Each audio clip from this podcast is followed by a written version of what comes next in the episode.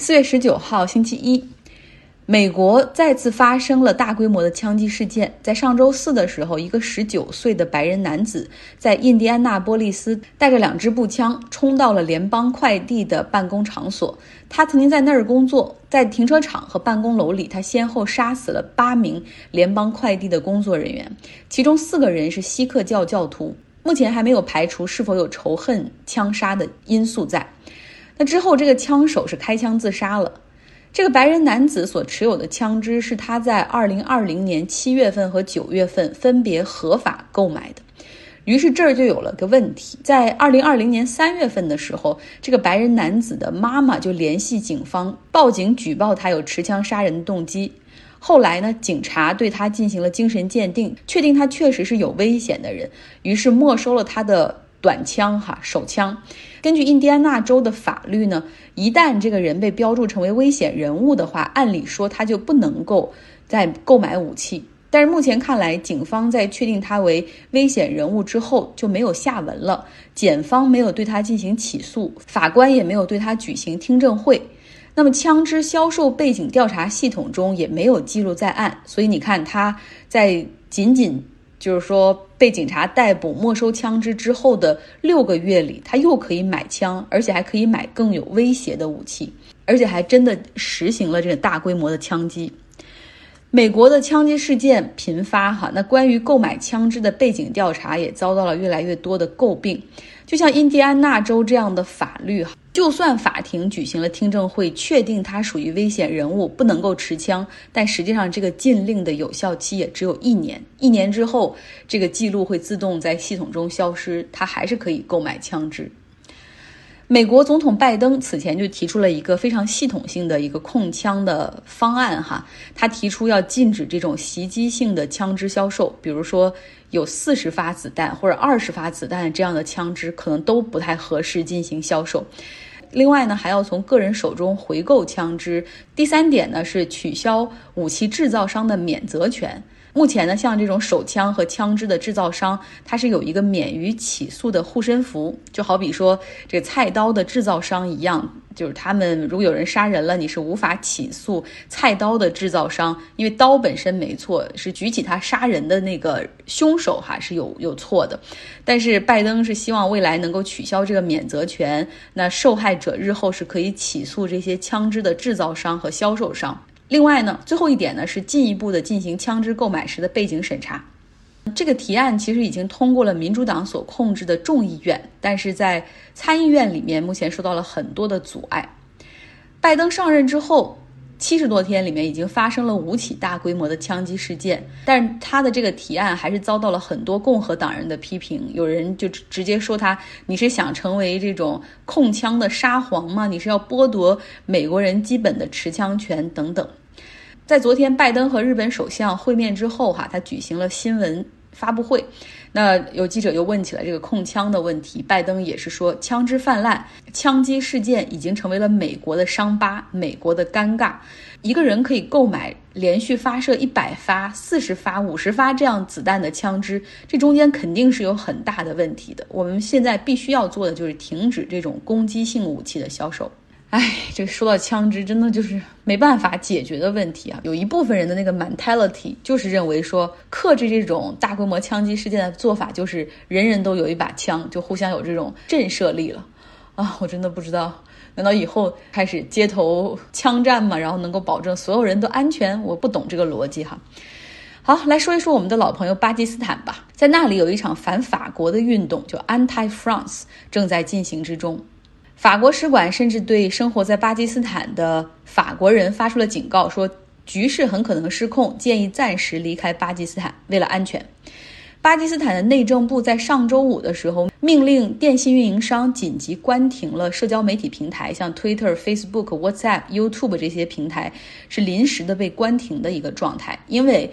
已经监测到。有这些极端组织利用这些社交媒体在煽动仇恨的情绪，并且在组织更为激进的活动。在这场运动的背后是巴基斯坦的一个党派，叫 TLP 党，他们属于那种 hardline Islamist group，属于强硬的宗教党派。然后他们的诉求是要求驱逐法国大使，抵制法国货，号召大家都走上街头去抗议。理由还是那个我们老生常谈的哈，就是说法国总统马克龙，你怎么能支持《查理周刊》呢？啊，所谓保护他们的言论自由哈，这是错的，因为后者依旧在发一些讽刺啊这个伊斯兰教和先知的漫画，他们认为这是亵渎。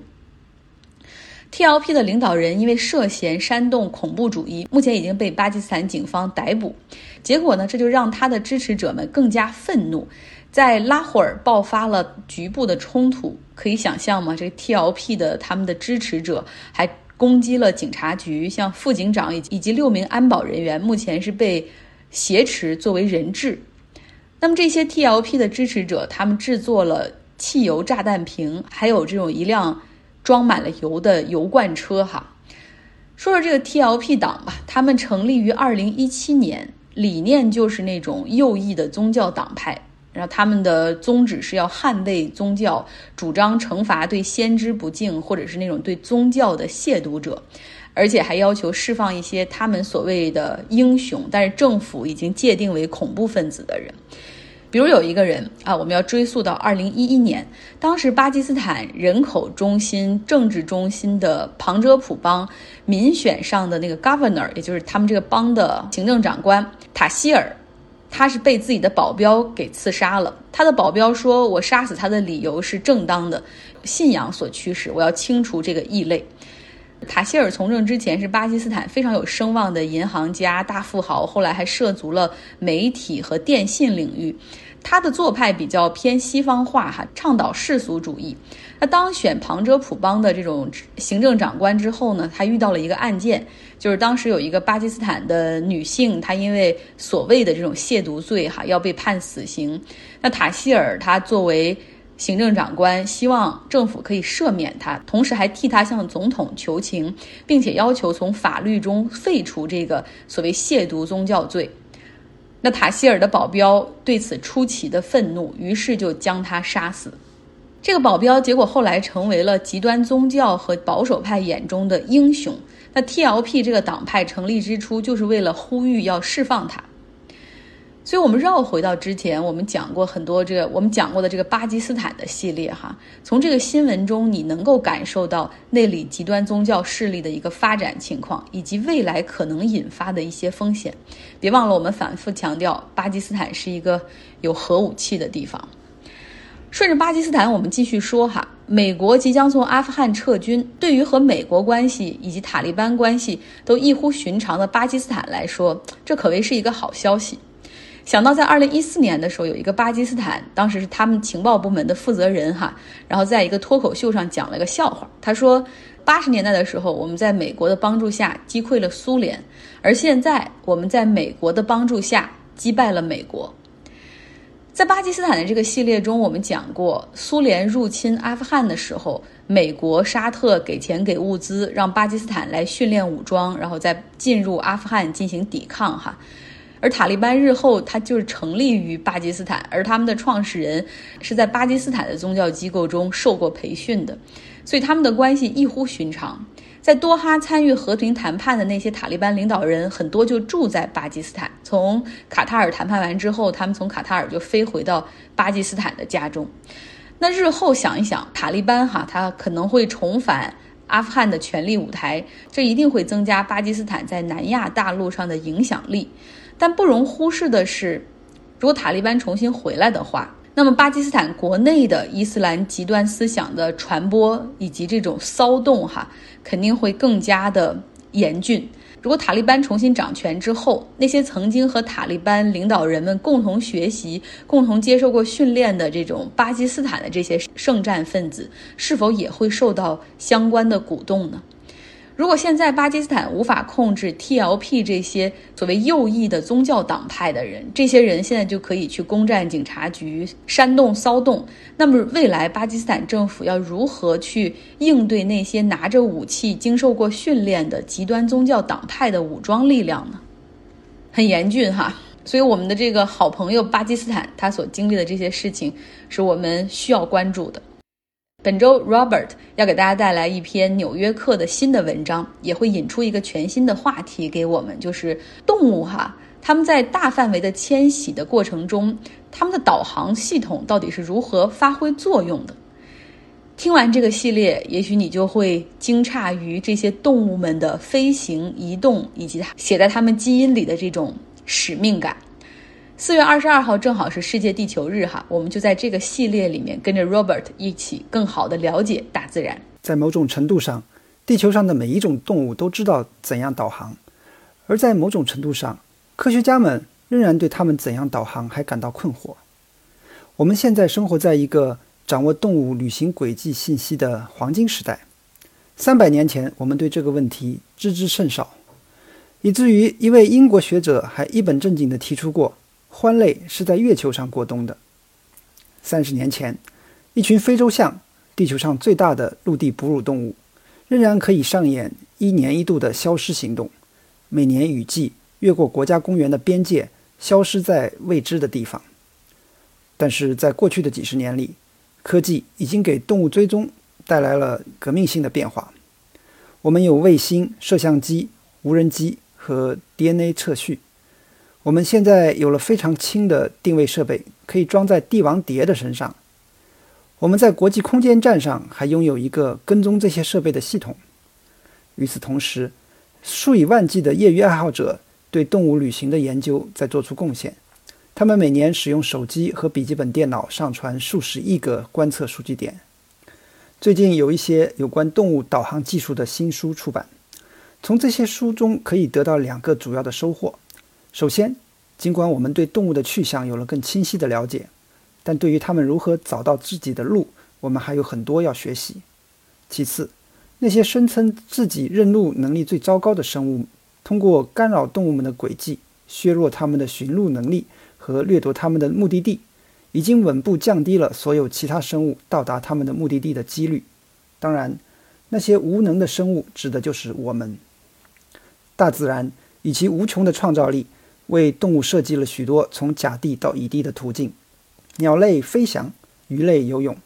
长臂猿从树枝上跳跃，蜥蜴在水上行走，蝾螈蜷缩成一团滚下山，某些蜘蛛趴在气球上漂流，某些头足类动物使用喷气推进，某些甲壳类动物搭其他物种的便车。但是，无论它们如何运动，所有的动物移动的基本原因都是一样的。为了捕食、交配或者逃离掠食者，进化过程提出的问题是：任何能够移动的动物也必须要能够导航，找到食物、配偶和藏身之地，更不用说找到回家的路了。